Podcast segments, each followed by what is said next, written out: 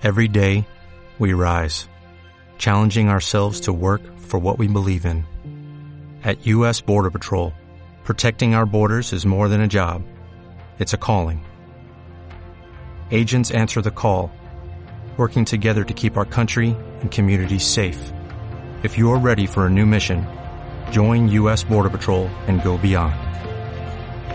Learn more at cbp.gov/careers. ¿dónde,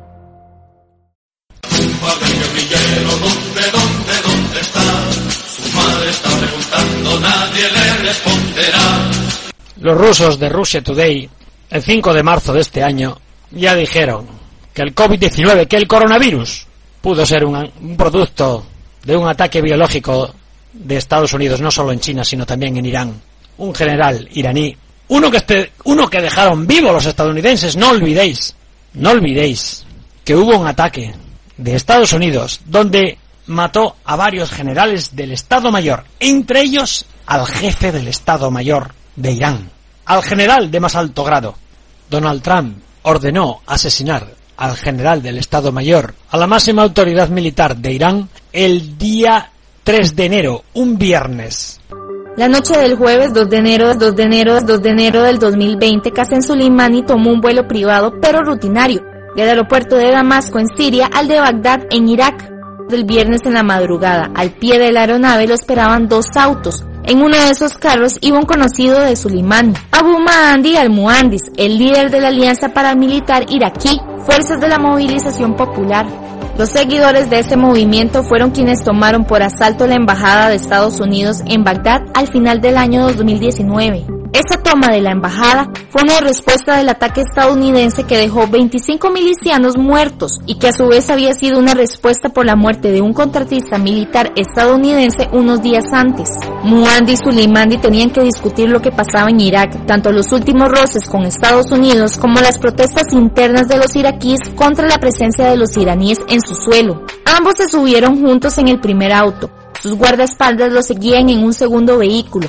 Al final de la pista salieron a un camino de servicio. Lo que ninguno se esperaba era que desde antes el viaje había sido filtrado a la inteligencia estadounidense. Además, un dron en Kunai Reaper estaba transmitiendo cada movimiento de ese momento al Pentágono y a la CIA.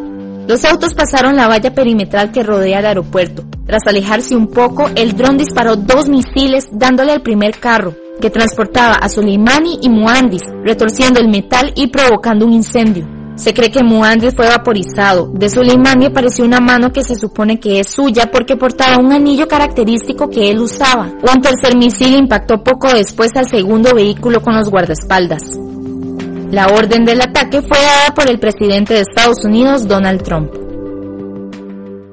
Bien, el día 8, cinco días después, un miércoles, miércoles 8 de enero de este año, los iraníes tomaron venganza.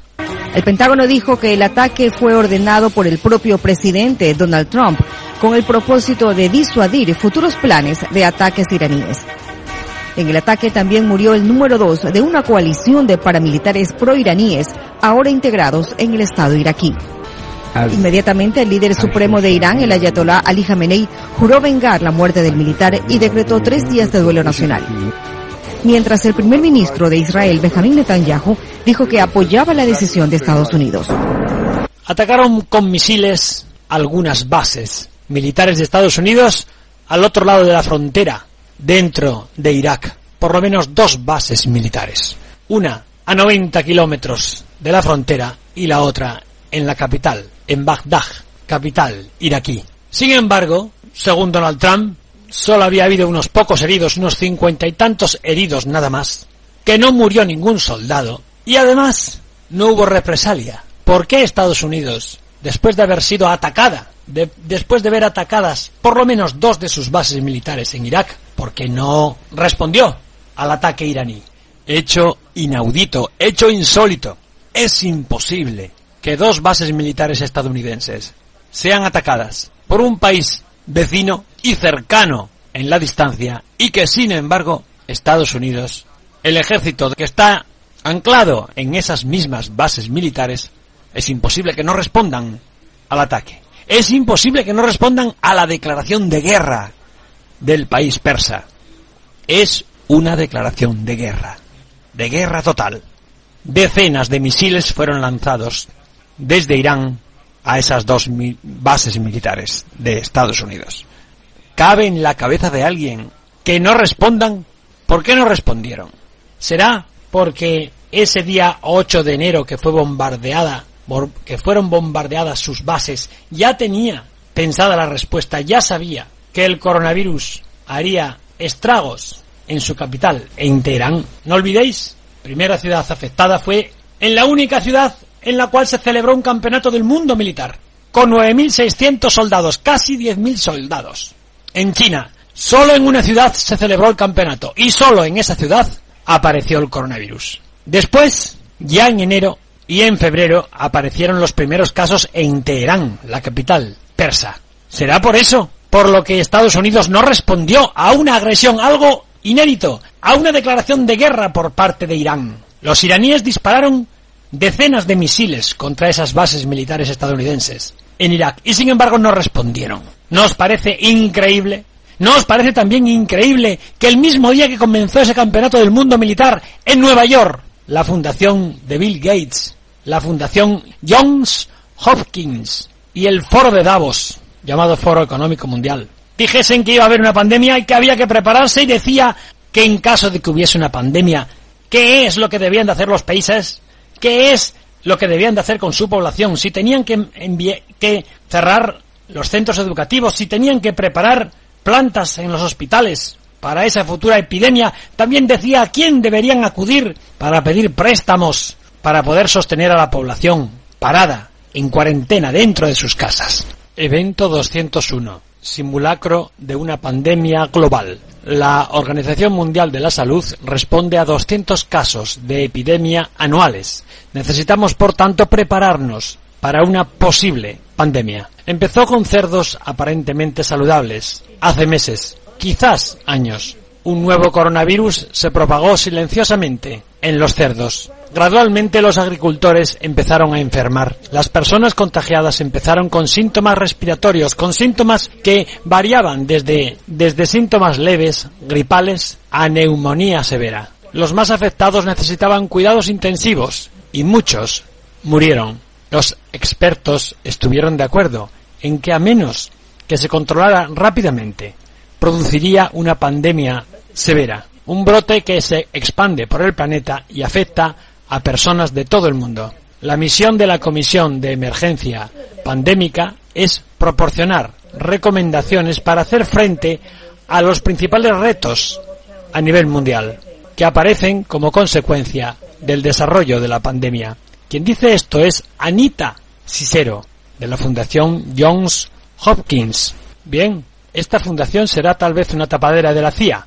No, el comité está compuesto por líderes con experiencia en negocios, salud pública y sociedad civil. Ahora nos habla otra miembro de la Fundación Johns Hopkins, Katie Rivers, y dice ella, nos podemos encontrar con que se doblen el número de casos en una semana y que se multiplique por 16 en un mes, si no somos capaces de parar el contagio. Mírala a ella, esta sí que era lista. Ya sabéis que comenzaron a hablar justo el día que comenzó el Campeonato del Mundo Militar. ¿Y dónde fue el Campeonato del Mundo? A ver, ¿dónde se celebró? ¿Dónde? Se celebraba ese campeonato cada cuatro años. ¿Dónde se celebró ese campeonato del mundo? Mira que hay ciudades en el mundo. Bueno, pues fue precisamente a celebrarse durante diez días, en octubre del año pasado, en Wuhan. Oye, mira tú por dónde. El único sitio donde apareció el, coronavirus. ¿Qué? Bueno, yo lo veo normal. ¿Una casualidad? No, eso es algo que ocurre todos los días. Y también ocurre todos los días, por supuesto, siempre estáis mm, eh, pensando, elucubrando, sois unos conspiradores. Y también, el mismo día que comenzó el Campeonato del Mundo Militar, con casi 10.000 soldados, 9.600 soldados, en esa ciudad, solo en, esta en esa ciudad de Wuhan, pues el mismo día comenzaron, pero en Nueva York, estos listos empezaron a hablar el día 18 de octubre, el mismo día que comenzaron los juegos, esos campeonatos, esas, esas competiciones entre soldaditos. ¿Qué os parece a vosotros? Qué casualidad, una triste y simple casualidad. ¿Casualidad? Pues otra casualidad. Mira, ¿qué? ¿Qué pasa? Claro, ¿no os toca a vosotros la lotería todos los días? Pues esto también. ¿Es normal esto? Esto es normal. Es normalísimo. ¿Y en la conferencia de qué hablaban? Pues precisamente hablaban de lo que iba a pasar, mira tú. Pues además de coincidir ese día, que el evento 201 se celebró en Nueva York el mismo día que comenzaban los soldaditos a jugar en Wuhan, pues además estos había otra pequeña casualidad. Oye, que acertaron en todo. ¿Veis? Ya, ¿Qué? Pues eso, pues también normal. Qué casualidad, una triste y simple casualidad.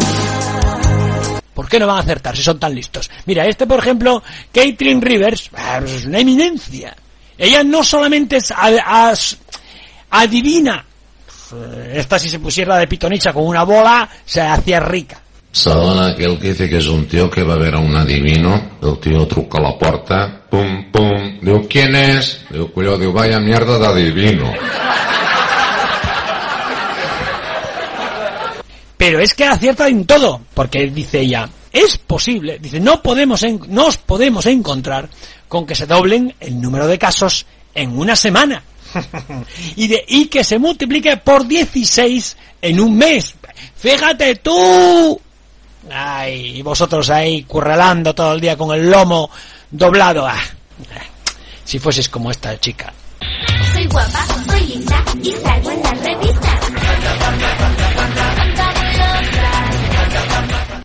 Dice, si no somos capaces de parar el contagio. O sea, que ella dice que se puede multiplicar por 16 en un mes los casos. ¿Veis? Claro. Llegó la adivinadora, empiecen a preguntar, que en cuestión de adivinanzas nadie la puede corchar. ¿Qué? Pues vosotros veis algo raro en esto. Yo nada. Nada. Yo, yo lo veo normal. Una chica que, oye, que ha estudiado. Vosotros como no habéis estudiado nada. Ay, ay, ¿cómo estáis? Ella continúa hablando porque no es muda.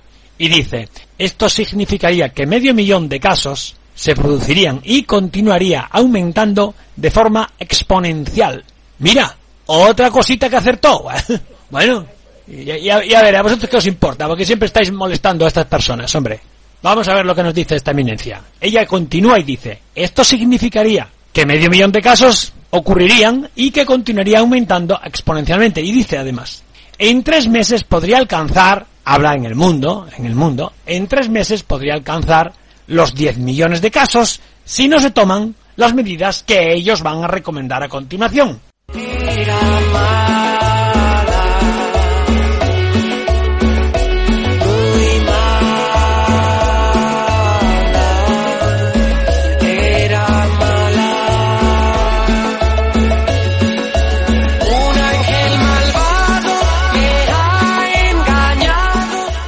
¿Veis? Ah, estamos en buenas manos, tranquilos. Ahora habrá un figura aquí. Otro miembro de la, de la fundación John Hopkins, que no es ninguna tapadera de la cien ni nada de eso. Es una fundación, oye, que en, a escote, o sea, ponen dinero entre todos, eh, después de salir de trabajar se van a un bar y juntan allí el dinero. A ver, ¿cuánto ponemos este mes? Bueno, pues ponemos 30 euros cada uno. Vale, vale. Siempre hay alguno que se hará el remolón, que no paga. Fin, Amigos para siempre, mi chulo Wesley, my friend. Perfectes, amics de l'Ota Pianolet. ¡Viva el vino! ¡Viva el vino! Amigos para siempre. y van juntando el dinero y dicen, vamos a hacer una fundación. Claro. Y entre los miembros se costean ellos sus viajecitos, en fin, una cosita inocente. Pero no, no es así. Ojalá fuese un grupo de amigos. La Universidad Johns Hopkins tiene una fundación. Pero la universidad es una universidad privada. Ya supondréis cómo se organiza todo esto. Es una universidad privada. La segunda o la tercera, dicen en Estados Unidos. La más prestigiosa tiene eh, aproximadamente 40 premios Nobel entre sus estudiantes. Y diréis, ¿será que esta universidad, Johns Hopkins, influye algo en el jurado que da los premios Nobel? No, ya os lo digo yo que no, que diréis, es que es una casualidad que 40 o 50 estudiantes de esa universidad hayan sido premios Nobel, teniendo en cuenta la cantidad de universidades que hay en el mundo. Bueno, pues no penséis tanto. Será porque ahí tienen unas vitaminas especiales y todos sus alumnos no es que sean hijos de magnates, no es que sean ricachones, no es que sobornen, no es que sean amigos de los que dan, de los miembros del jurado de, que dan los premios Nobel. No, no, no es que funcionen las, funcionen las influencias, no. Igual que nunca han funcionado las influencias para ser, por ejemplo, miembro de la Guardia Civil. No, tampoco. ¿Habéis, conocéis vosotros alguna, a un poco de influencia para que un chico pueda acceder a la, a la academia esa que tienen en Úbeda, en la provincia de Jaén, para ser un futuro guardia civil? Eh, ah, ¿Es posible que haya influencias, un poco de enchufe? No, la mera, mirad lo que, mirad lo que os digo, la mera sospecha ya es, ya eh, os debería avergonzar. No hay influencias ni enchufes, no, claro que no. Y en el caso de estos que dan los premios no, premios Nobel tampoco, ¿vale? Que lo tengáis claro. Ya sabéis que en España enchufe, no. Dame que enchufe. Eh, no, señor. Nunca ha existido además. Nunca, nunca, ¿eh? Ya, ya, ¡buh! Eh, ¿Qué os voy a contar? Ya desde hace 85 años nunca hubo enchufes en España. Que me decís vosotros que aquellos em, golpistas, todos aquellos requetés, eh, falangistas, eh, todos los que se aliaron con los militares asesinos y, y ladrones em, que obtuvieron premios. No, que algunos que tenían un estanco, que tenían las tiendas, que eran, los ponían de concejales y de, alcaldes de los ayuntamientos, que les daban trabajo en todos los ministerios, no, que los ponían en las aduanas a trabajar, funcionarios de todo tipo, no, no recibieron ninguna de esas nada, que hasta los años 60 eh, les contaba ser hijo de, de algún caído por la patria, que así se les decía, hijo de algún caído por la patria, entonces que tenían baremos y puntos para las oposiciones para ser para ser funcionarios, eh, no tampoco. Nada, no hubo nunca enchufe. Nunca. ¿Eh? Ya lo sabéis vosotros que no. Eso, ni antes ni ahora. Nada de nada los cuerpos y fuerzas de seguridad del Estado, que es posible que alguno alcal, alcance la condición de Policía Nacional o de Guardia Civil eh, con un poco de enchufe, un poco de influencia. No, imposible eso. ¿Vale? Que alguien puede hablar con miembros del tribunal, tampoco, nunca. Familiares o amigos o nada. ¿Entendido? La mera duda ofende. Así se dice. Claro. Y en el caso de esta universidad, Johns Hopkins, pues igual, son unas eminencias que van ahí, que se concentran todos ahí, y mira, premios Nobel todos. claro que pasa. mira, diréis, oh, es que a lo mejor ahí, pues, qué sé yo, pues, pues, qué sé yo, qué sé yo, qué sé yo, mirad, pues vamos a suponer, ¿eh? Un cálculo así, mm, vamos, de mentira, a ver, eh, eh, que pueda haber unas 50.000 universidades en el mundo, por ejemplo, que pueda haber eso. Bueno, pues mira, en una de ellas hay aproximadamente 50 premios Nobel. De, sus, de entre sus estudiantes han sido luego en sus respectivos empleos, han conseguido ser nombrados premios Nobel, premiados con ese premio. ¿Qué te parece? Bueno, bueno, pues oye, claro, no le tocaba a ese, a ese Fabra, a ese Carlos Fabra, el, el, ya lo sabéis, el presidente de la Diputación de la provincia de Castellón, en España. No le tocaba un cuatro o cinco veces la lotería. ¿Ah? Claro, ¿qué pasa? Además premios gordos, ¿eh? No era la, no, la pedrea esa, que, no, premios gordos, pues le tocaban a él, ¿qué pasa? No sé cuántas veces le tocó, pero por lo menos cinco, seguro que no tengo ni idea y que son más, es el doble. Bueno, en fin, pues, pues es posible. Claro, claro, claro que sí. Y en el caso de la Universidad Johns Hopkins, que para pronunciar el nombre hay que estar sobrio en haber bebido en, en seis meses antes, ¿eh? Para pronunciarlo todo, con las letras al final, ¿eh? tomando aire, como si tuvieras hipo. Vale, el caso es que es una universidad privada en Baltimore, no solo ahí porque está en, más, en otros lugares. Baltimore, digamos que es el lugar, la ciudad donde pues está la, la, el campus principal de la Universidad Johns Hopkins. Esto está en el estado de Maryland, en Estados Unidos, claro, donde están los más, ¿sabes? Estados Unidos. Oye, Estados Unidos que, que es lo mejor del mundo, ya sabéis. ¿Eh? ¿Vale? ¿Por dónde, dónde va a parar? Eso, eso, no hay duda. Entonces, eh, Pues bueno, pues dice que se dedican mucho a la investigación. Ya veis. Y este, la fundación de esta universidad estaba ahí en el evento 201. El día 18 de octubre. ¿Qué te parece? Y iban a hablar de que iba a haber una pandemia, que a lo mejor, oye, que tal vez, que se avecina, ¿eh?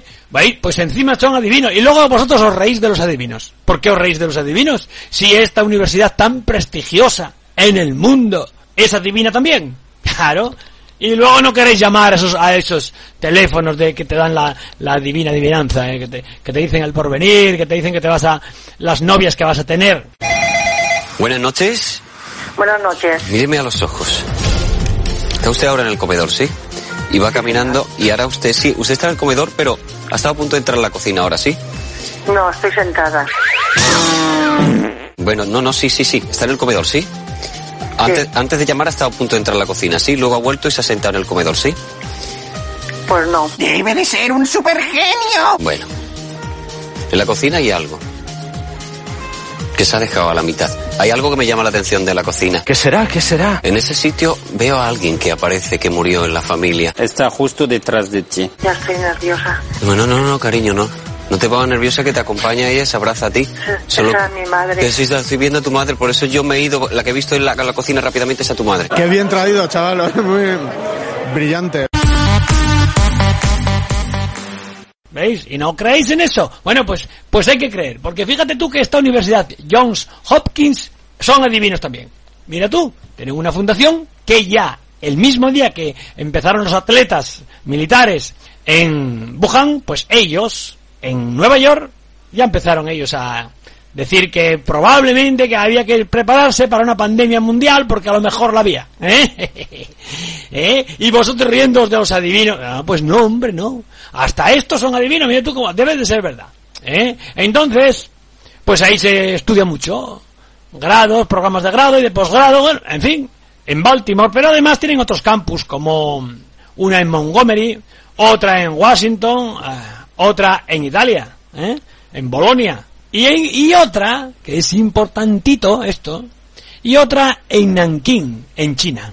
Mm, ay amigo, ay amigo, ay amigo. Y será por eso que el chinito tú, chinito yo, se sentó al lado de la que fue vicedirectora de la CIA, Avril Danica Haynes, porque estaban juntitos allí cogidos de la mano en la mesa. Ahí estaba el consejero delegado de un laboratorio chino y él, digamos que estaba allí presente, preocupado por el tema. ¿Tendrá algo que ver con que, con que la Universidad Johns Hopkins tenga cuatro campus universitarios? Tres en Estados Unidos, perdón, dos en, tres en Estados Unidos, eso es, el de Baltimore, el de Montgomery y el de Washington, y luego otro en Bolonia, aquí al lado, en Italia, y el quinto en Nankín. ¿Qué te parece a ti? En China. Bueno, pues serán cosas que nuestra mente no es capaz de entender. Oye, ¿por qué no van a estar en China? Claro, claro, porque... Y habrá, digo yo, habrá algún espía en, esas en esa universidad, algún espía estadounidense que aprovecha el asunto de la universidad, de este campus universitario de la Universidad Johns Hopkins, ahí en China. ¿Será una forma de infiltrarse? No, porque eso no lo han hecho nunca los espías, ni los españoles, tampoco lo hacen, ni nadie, ni los israelíes, ni los británicos, ni los franceses. Claro que no. Esas cosas no se utilizan para eso. ¿eh? Esas son solo para eh, hacerse unos hombres, unas mujeres y hombres de provecho, claro. para estudiar el día de mañana, ser, ser eh, eh, unos buenos hijos de papá. Claro, para que ser hombres y mujeres y hombres de provecho, así se dice, ¿vale? Futuro, buenos chicos. Claro, es para eso. Allí no hay ningún espía. Ah, vamos a ver, a lo que iba, que no hay ningún espía de Estados Unidos allí en Nankín, ¿vale? Ya está, se acabó. No hay, porque que los hay en España, bueno, pues oye, porque hace buen clima. Que los hay en todo el mundo, que hay eh, más de 170 países en el mundo que tienen bases estadounidenses en sus en sus territorios, puede ser. Bueno, pues sí, pero bueno, oye, pues qué sé yo, será porque les dan grandes dádivas, eh, beneficia en mucho a esos países. Son faltan, o sea que, vamos a ver, que solo hay 30 países en el mundo que no tienen bases estadounidenses. aquí, aquí, aquí eh, cuando vino Richard Nixon y ya primero, eh, primero que Eisenhower eh, vino a ver al asesino este Franco, que era uno más, no lo olvidéis, siempre dicen Franco, y el resto de generales y coroneles, toda esa chusma que había, y falangistas ladrones que se quedaron con las propiedades de los muertos, bien, y en algún caso con los hijos. Si les gustaban los hijos pequeños, hijos que aquello que iban a las casas de casas cuna que llamaban, ¿no? Vale. Pero bien, bien. Eh, cuando vino Eisenhower a ver a estos ladrones y les dio patente de corso ya, y ya en ese momento firmó un acuerdo con Franco y el resto de militares que mandaban tanto monta, monta, tanto, aunque nos digan que solo mandaba uno, es mentira gorda, eh, pues dijeron bien, pues que venga. Además, tan mentira gorda es que para que entra, España no entrase en la guerra con Alemania y con Italia, los británicos sobornaron a más de 20 generales españoles. Todos ellos eran importantes y de esa forma fueron convencidos para que no entrasen en la guerra.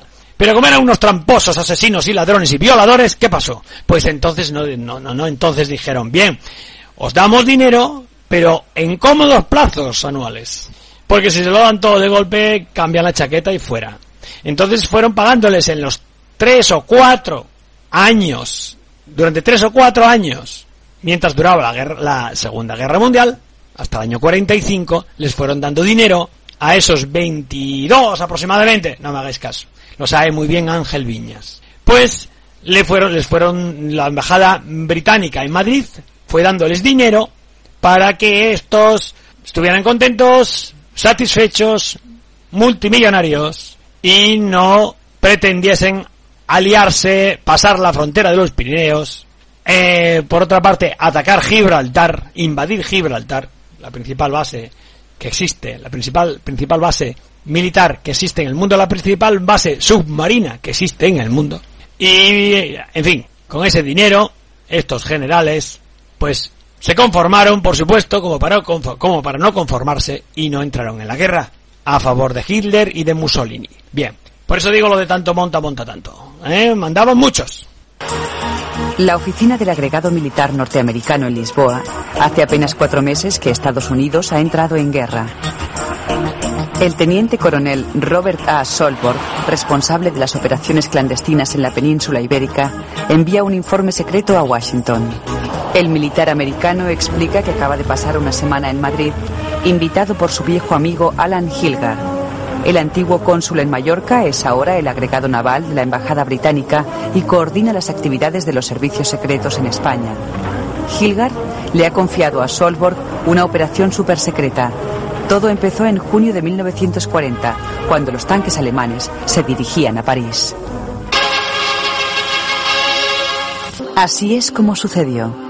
El primer ministro Winston Churchill cree posible que el victorioso ejército alemán invada España con el consentimiento de Franco. La base naval de Gibraltar está pues en peligro. Churchill le pide a Alan Hilgard que ponga en marcha una operación clandestina para asegurar la no beligerancia de los militares españoles. Y Hilgard diseña un plan, sobornar a la cúpula militar. Sobor, sobor, sobor, sobornar a la cúpula militar. Para llevarlo a cabo, habrá que recurrir a los tradicionales fondos reservados del Imperio Británico, llamados con ironía la Caballería de San Jorge. Pero San Jorge, en este caso, deberá seducir al dragón. Lo primero que se requiere es un intermediario capaz de tentar en su propio nombre a los militares. Nadie debe conocer la procedencia del dinero. El hombre escogido, informa Solgor a Washington, es el conocido capitalista Juan Mark. Entre Mark y Hilgard elaboran una lista de 30 militares. 30, 30, 30, 30 militares. La documentación de Londres y Washington solo cita a dos, los generales promonárquicos Orgaz y Aranda. Creo que el caso de Aranda era una mezcla de desencanto político por la orientación represiva del régimen de Franco y de lo que él consideraba un predominio injustificado de la falange fascista en el régimen.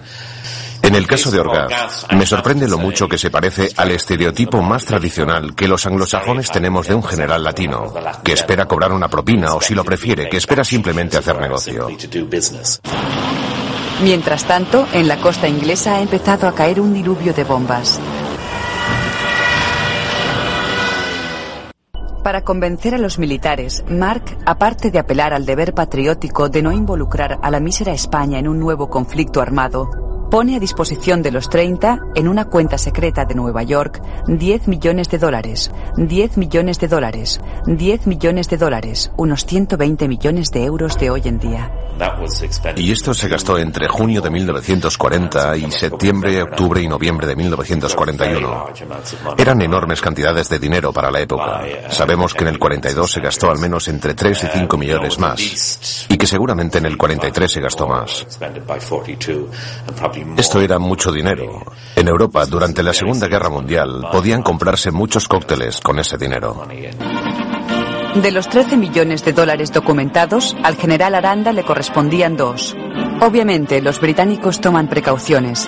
Cada seis meses se renueva el compromiso y a los militares solo se les permite hacer pequeños reintegros hasta la fecha del último pago.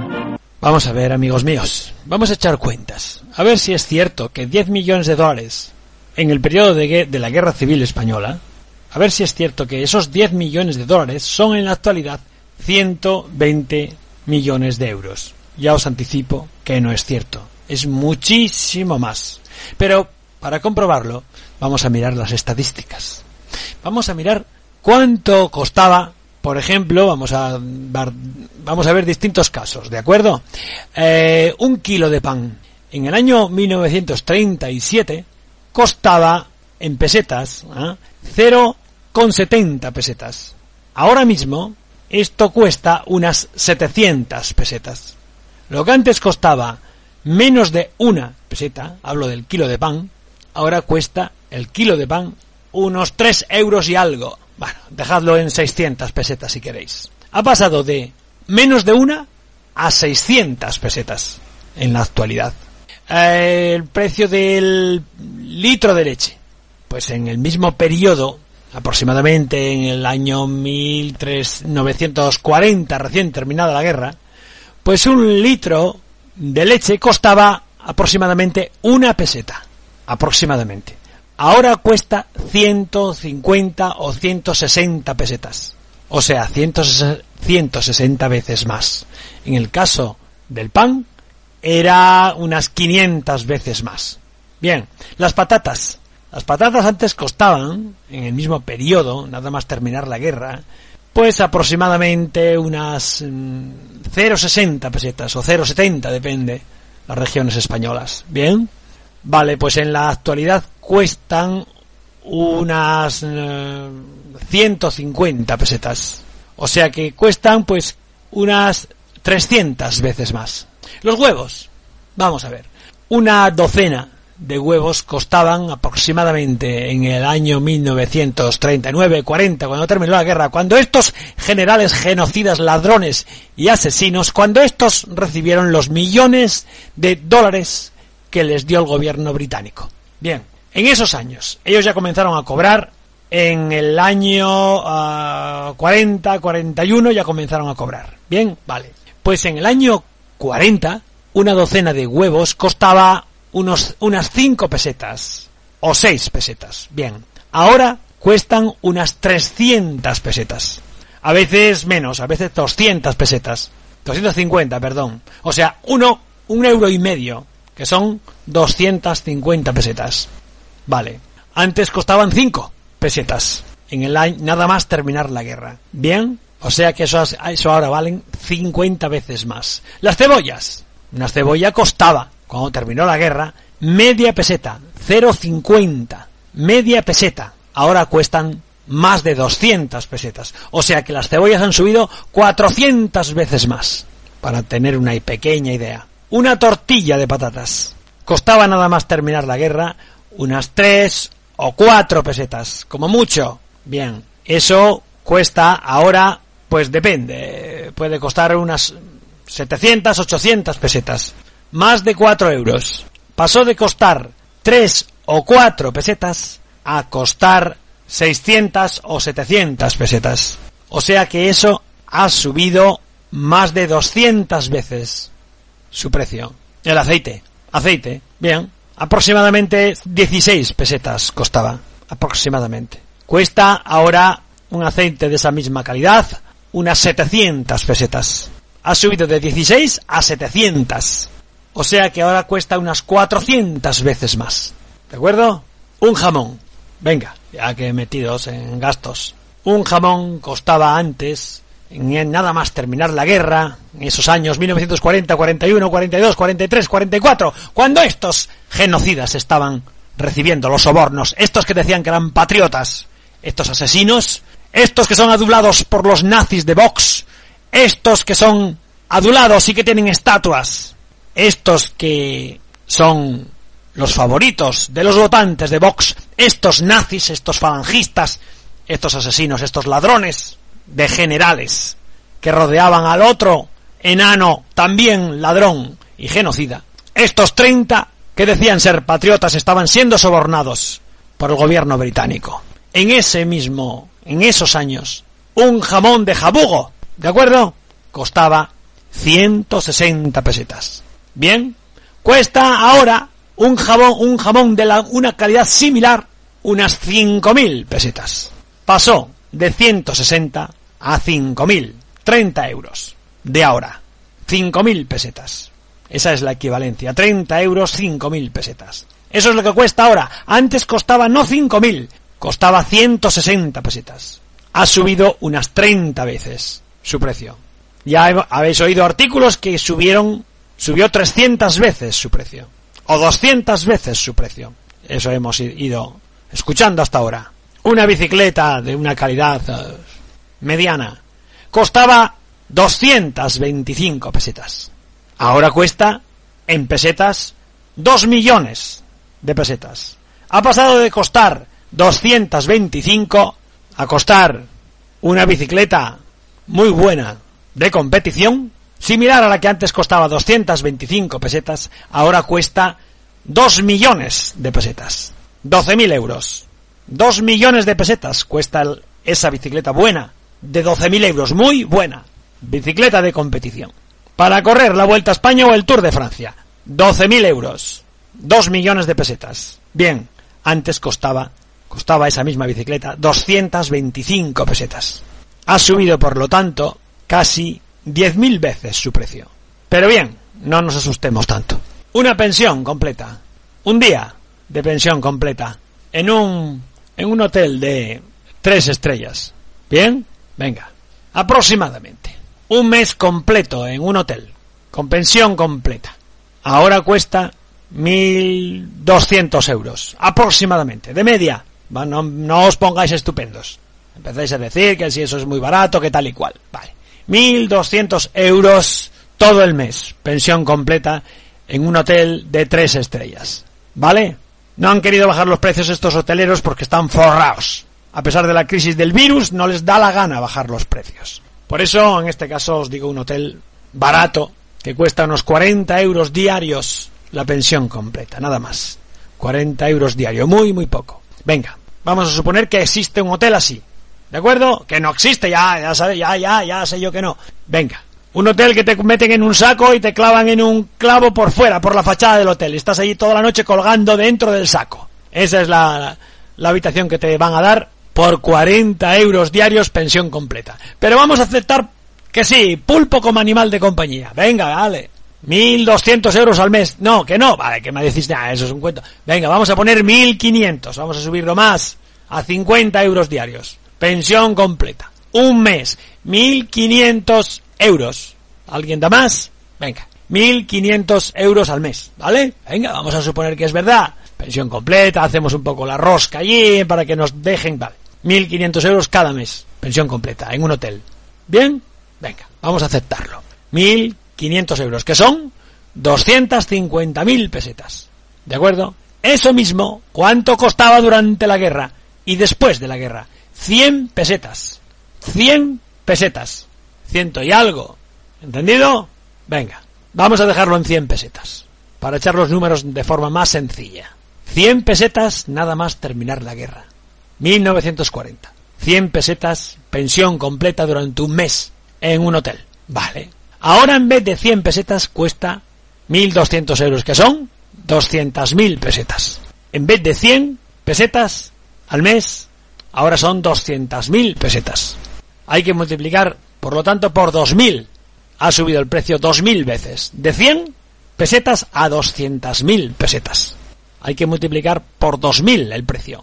¿Entendido? Vale. Un alquiler barato, muy, muy barato, venga. Un alquiler barato en aquel tiempo, nada más terminar la guerra civil, podría costar un alquiler mensual en Madrid, ¿vale? Unas 20 pesetas al mes. Venga, vale. Venga, no, venga, no protestéis tanto. 20 pesetas. ¿Que queréis poner más? ¿Queréis poner mucho más un alquiler ya bueno, muy bueno, muy bueno? Un alquiler de un piso en Madrid. Nada más terminar la guerra. De media. Vamos a poner, no, venga, no pongáis 20. Vamos a hacer número más fácil. 50 pesetas al mes. Es mucho, era mucho. Pero vamos a decir que sí, venga. Alquiler, 50 pesetas mensuales, un piso en Madrid. Ahora, en un piso en Madrid. bueno, es que estamos hablando. Ya, que me vais a contar? Bueno, pues, venga, en vez de 500, en vez, perdón, en vez de 50 pesetas al mes, pues ahora en pesetas puede costar eh, barato, barato, barato, 100.000 pesetas. O sea, 600 euros al mes. ¿Vale? Venga, vamos a dejarlo ahí. 600 euros al mes, que son 100.000 pesetas, y antes, nada más terminar la guerra, costaba 50. Ha pasado de 50 pesetas a 100.000 pesetas al mes. Hay que multiplicar otra vez por 2.000. Ha subido el alquiler en Madrid 2.000 veces el precio que había nada más terminar la guerra. Bien, para que nos hagamos una idea de cómo ha subido la vida. Bien, ¿cuánto ha subido? Hacemos la media, ¿cuánto habrá subido? A ver, 300 veces más, 400 veces más ha subido el precio de las de los productos de consumo, el precio de las cosas, el precio de los bienes. ¿Cuánto ha subido aproximadamente desde entonces hasta ahora? ¿Cuánto? ¿400? ¿500 veces más? Lo que vosotros penséis, vale.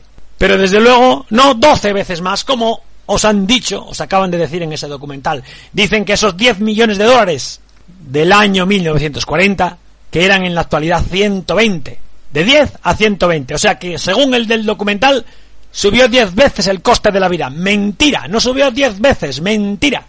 Ha subido 300 o 400 veces. Con lo cual, ese genocida, ese que primero era coronel, traidor de la fábrica de armas de Trubia en Asturias, luego primero decía que era republicano y luego se pasó a los golpistas, ese recibió la, en la primera ocasión dos millones de dólares. Dos solo para él. De los diez en total que dieron la primera ocasión, fue en tres veces, tres tandas. La primera tanda de los diez que daban, que daban los británicos, dos fueron para el coronel Aranda, luego ya general Aranda. Dos. Multiplicad eso por 400 o 500. 2 millones de dólares, que serían ahora, si multiplicamos por 400 veces más, serían ahora 800 millones de dólares. En euros, unos 700 millones de euros para ese genocida, para ese traidor, asesino, golpista y fascista, de golpe 700 millones de euros. ¿Qué os parece? De la actualidad, 700 millones de euros de la actualidad, que eran 2 millones de dólares en aquel momento porque la vida subió unas 400 veces más. ¿Queréis dejarlo en menos, en más o menos? ¿Entendido? Ahí hemos visto hasta ahora unos, una serie de precios que os he ido leyendo. Pues eso es el dinero que recibieron aquellos 30 generales, pero pues repartido de forma muy desigual. El que más cobraba era este general Aranda.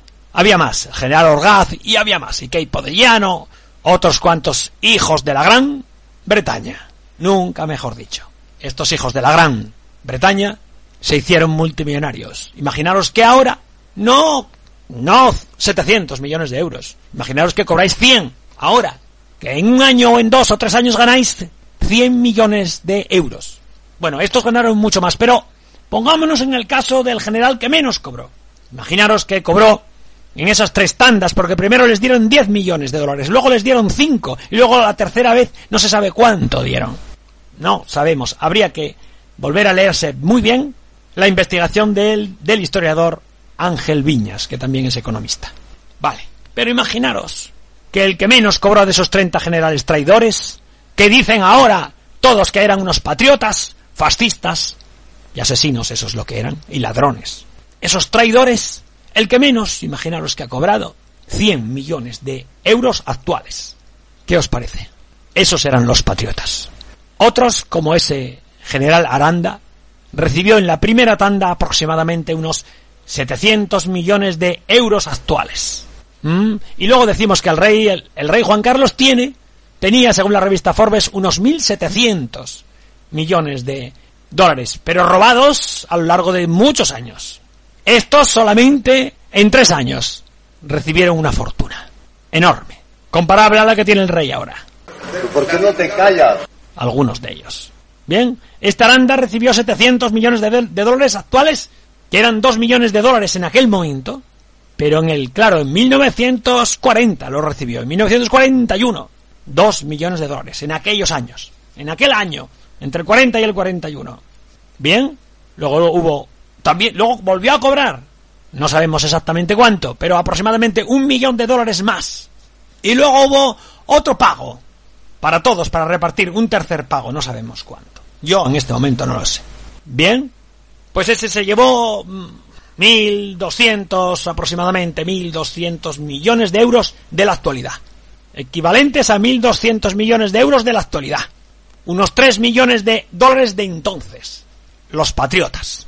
Tenía ganas de echaros esta cuenta porque los que sois mucho más estudiosos que yo y sabéis mil veces más que yo, y me podréis criticar en cientos de ocasiones, habréis leído como yo ese cálculo de que les dieron en la primera ocasión 10 millones de, de, dólares a repartir entre 30 generales y que esos 10 equivalían a unos 120 o 100, 120 decían este documental, pero en otros hacen unas cuentas similares. Muy, muy mal echadas.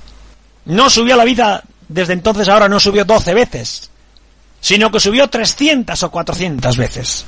Los salarios igual, subieron en la misma proporción.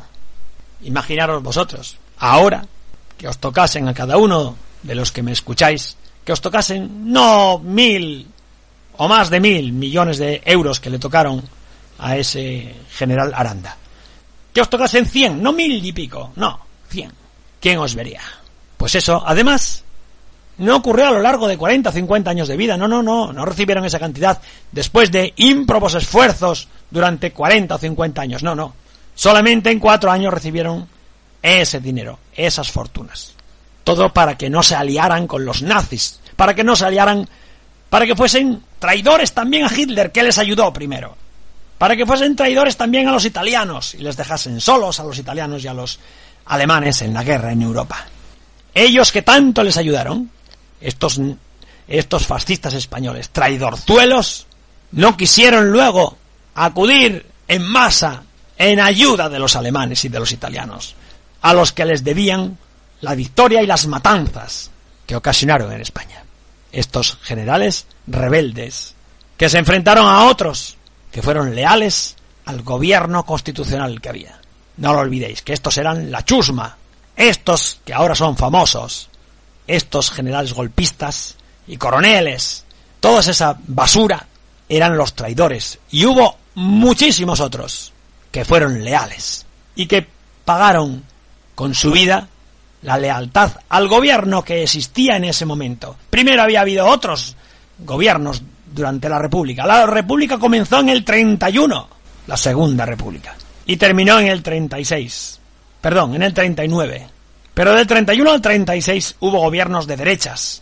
Y entonces esos, esos generales, golpistas, fascistas, ladrones, asesinos y genocidas, no se rebelaron.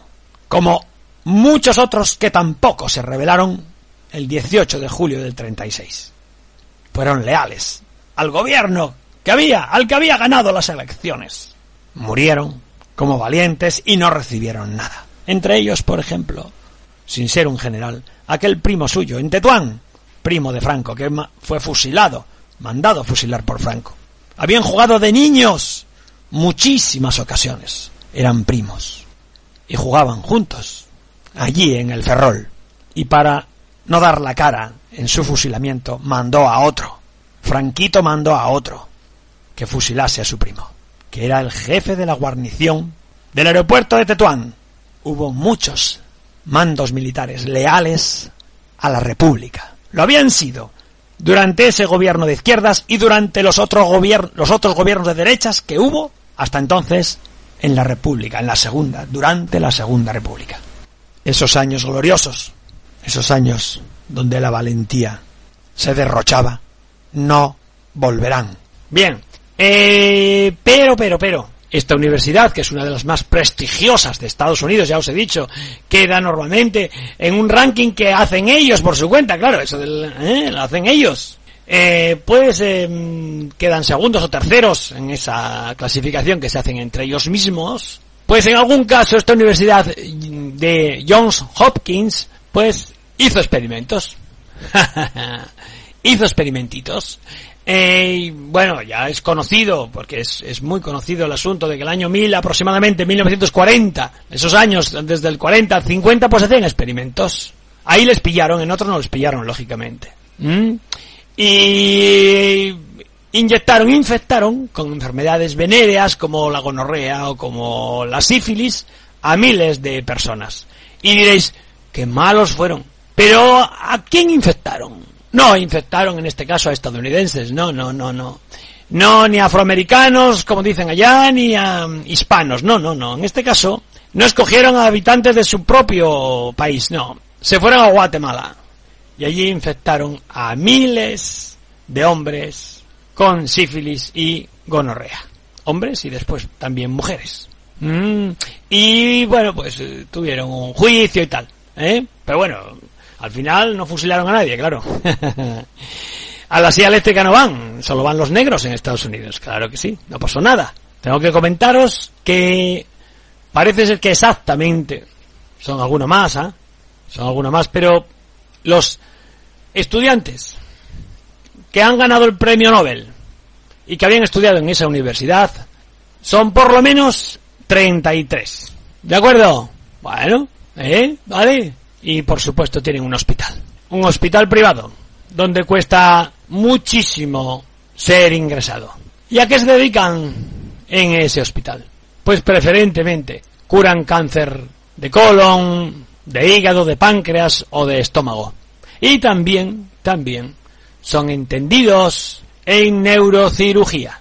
También realizan trasplantes y son, y tienen unos grandes e importantes otorrinos. Y por todo esto te cobran una fortuna. Durante más de 125 años han estado enriqueciéndose con el negocio de la enfermedad y de la muerte. La medicina privada, la sanidad privada, los hospitales privados. Un negocio execrable. ¿No os parece así? El que tiene mucho dinero puede curar alguna enfermedad muy grave. El que tiene menos dinero puede curar una, alguna enfermedad no tan extrema. Y el que tiene muy poco dinero no puede ni pisar en ese hospital. ¿Está bien, no? La tragedia diaria que es ocultada. Todos los días. En todo el mundo, millones de personas se mueren por no poder pagarse sus operaciones quirúrgicas. Eso no sale en los en las telenoticias. ¿Y para qué tendrán esta universidad? ¿Para qué tendrán una fundación? ¿Y quién serán los que aportan el dinero a esa fundación? Serán serán solo los miembros de la universidad, será se sostendrá esa fundación solamente con el dinero que aporta que aportan o que restan de los beneficios de la universidad. ¿Será que con las matrículas tan elevadas que pagan sus alumnos, una parte es destinada al sostenimiento de esa fundación Johns Hopkins? Sirva como ejemplo de lo que es esta fundación Johns Hopkins, lo que ellos dicen de sí mismos. Dicen que es una un centro para estudiar la sociedad civil y que tiene por objeto mejorar la comprensión y el funcionamiento de las organizaciones sin fines lucrativos. Sospechad siempre de estas organizaciones sin fines lucrativos, dice. O sea que, en fin, resumiendo, es una institución, es una institución estadounidense que tiene por objeto mejorar la comprensión y el la comprensión y el funcionamiento de las organizaciones no lucrativas y de la sociedad civil, tanto en Estados Unidos, fijaros, como en todo el mundo, para favorecer la democracia y la calidad de vida de los ciudadanos. Fíjate tú, estos son, son los bienhechores del mundo. O sea que la Fundación John, Johns Hopkins lo que quiere es mejorar el funcionamiento de las organizaciones no lucrativas, sin fines lucrativos, en todo el mundo. Y favorecer la democracia, y mejorar la calidad de vida. ¿Qué te parece a ti? Eso dicen ellos de sí mismos. Y ellos, pues, han ayudado a una fundación, la Fundación Catalana del Hospital de Barcelona, la Fundación Espriu. Esta fundación participa en el programa de filantropía de esta universidad, Johns Hopkins. Y diréis, bueno, y este, todo lo que ha dicho es nada. Y tenéis razón. Así me siento yo después de leer esto, que no he dicho nada. En definitiva, ¿qué hacen estos? ¿A qué han venido a Barcelona? Dicen que nos van a mejorar la organización no lucrativa, sin fines lucrativos, y nuestra sociedad civil, en Estados Unidos y fuera del mundo. Fuera de... eh, no en Venus, que ahora ya sabemos que en Venus hay, hay bacterias. en Estados Unidos y en todo el mundo. ¿Mm? Para favorecer, eh, dice, la democracia y la calidad de vida de la gente. Oye, pues, Manda, manda, manda huevos, como decía el otro aquel. Luchador, nunca tendrán las armas, la razón, pero cuando se aprende a llorar por algo, también se aprende.